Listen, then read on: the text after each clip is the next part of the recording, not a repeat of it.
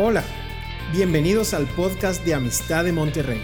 Disfruta de este mensaje y compártelo con tus familiares y amigos. Sabemos que lo que Dios te hablará será de bendición para ti y para otros.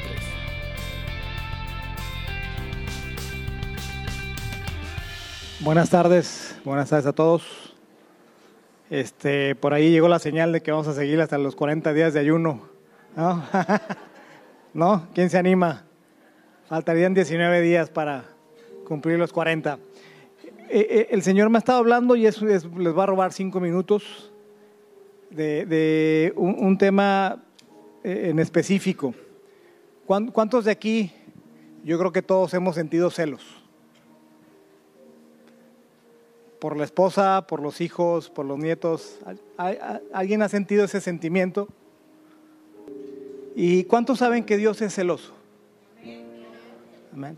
Dice en Éxodo 19, no vayan para allá, les pedirá que si fueran a Deuteronomio 5.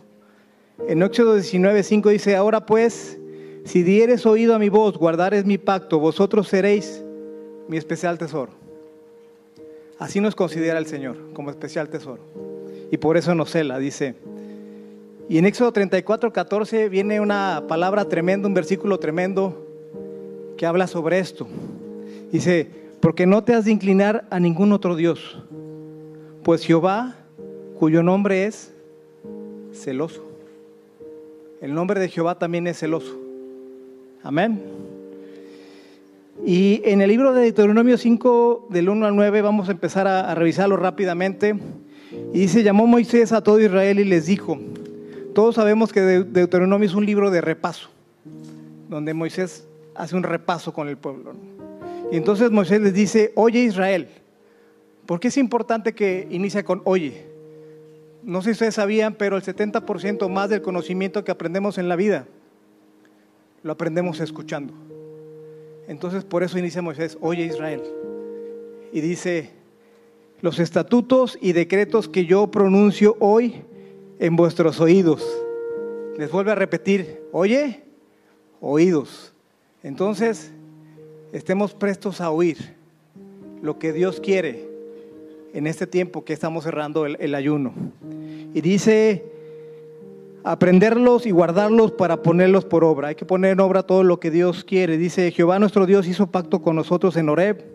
Versículo 3 dice, no con nuestros padres hizo Jehová este pacto, sino con nosotros. Y aquí cierra el versículo, algo importante, dice, con los que estamos aquí hoy vivos. Dios sigue siendo poderoso, fiel, misericordioso hasta el día de hoy, hasta esta generación. Dice, los que estamos hoy vivos. Dice, cara a cara habló Jehová con vosotros en el monte medio del fuego. Yo estaba entonces entre Jehová y vosotros para declararos la palabra de Jehová, porque vosotros tuvisteis temor del fuego y no subiste al monte. Dijo Moisés, versículo 6, yo soy Jehová tu Dios que te saqué de la tierra de la casa de servidumbre. Todos venimos de una vida de servidumbre servíamos a otras cosas, a otros dioses. Todos. ¿Ok? Entonces dice, yo lo saqué. Principio número uno dice, no tendrás dioses ajenos delante de mí. Y en este mundo tenemos una pelea entre el enemigo que quiere nuestra adoración y el Dios Todopoderoso que quiere nuestra adoración. Eh, dice dice la, la, palabra en Génesis 14, 18, no vayan para allá, pero cuando Abraham presenta los primeros diezmos, dice que diezmó de todo. ¿Y a quién se los presentó? A Melquisedec, el rey de Salem. Y, la palabra aquí importante es el diezmo de todo, no solamente de tu economía, sino de todo lo que tú representas como ser humano. Entonces Dios quiere que estés ofrendando todo lo que tú eres para Él. Entonces, hay una pelea por la adoración y no quiero que vayan para allá, pero se atoró aquí la En Lucas 4:5, el diablo, cuando Jesús está haciendo el ayuno de 40 días, dice, y le llevó el diablo a un alto monte y le mostró en un monte todos los reinos de la tierra y le dijo al diablo, el diablo le dijo a Jesús, a ti te daré toda esta potestad y la gloria de ellos porque a mí me ha sido entregada y a quien quiero la doy, si tú postrado me adorares todos estos reinos serán tuyos. Y todos venimos de invertir dinero, tiempo, esfuerzo en hacer cosas que a Dios no le agradaban. Quizá eran nuestros dioses ajenos, pero Dios dice, ya no más.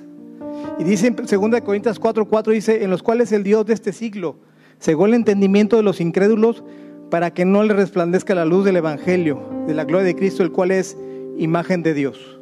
Entonces, nuestra adoración, nuestro tiempo, nuestro esfuerzo, nuestra economía está en pleito entre los dioses de este mundo y entre el Dios al cual adoramos, acabamos de adorar y al cual debemos servir.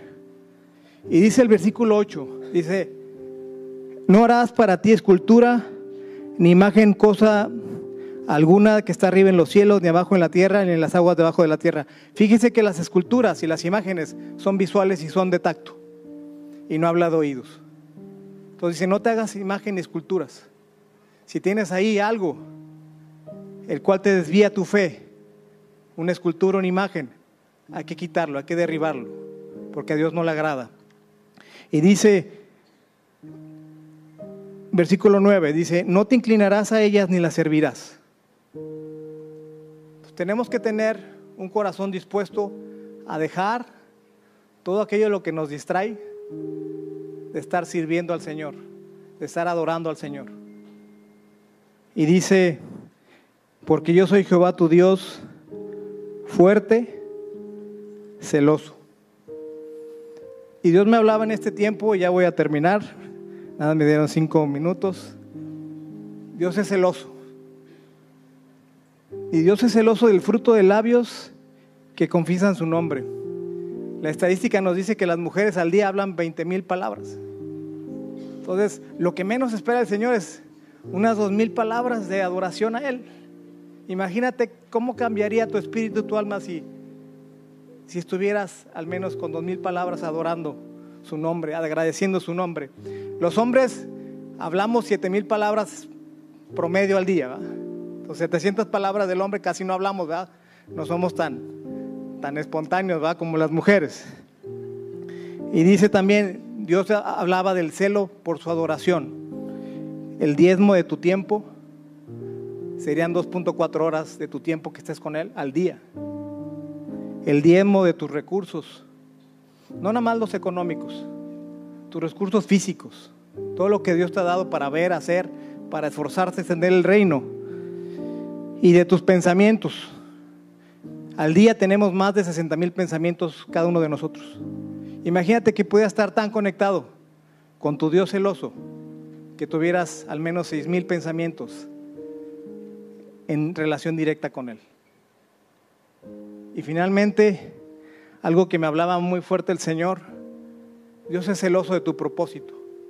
Yo les decía la vez pasada cuando me tocó la oportunidad de hablar sobre el aniversario, que para Dios es más importante tu propósito que tu vida. Y me gustaría que pusieran una imagen que les pedí a los de medios, por favor, y con esta cierro.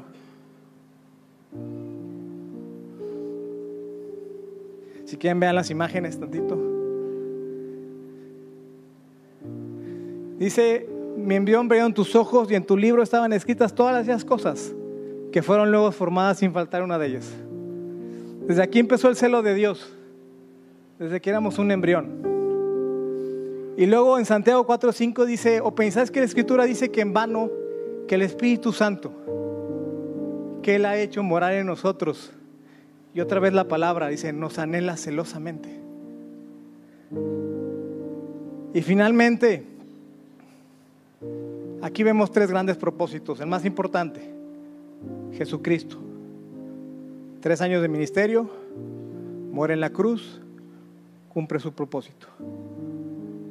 Puse la, charola. Juan el Bautista, seis meses de ministerio. Le cortaron la cabeza. Cumplió su propósito.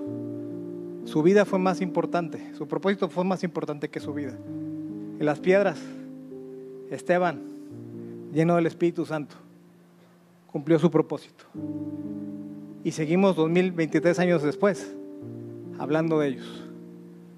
Entonces, con esto cierro. Cumplamos el propósito por el cual nacimos y por el cual Dios nos puso en esta iglesia. Amén. Esperamos que este mensaje te ayude en tu vida diaria. No olvides suscribirte y seguirnos en nuestras redes sociales.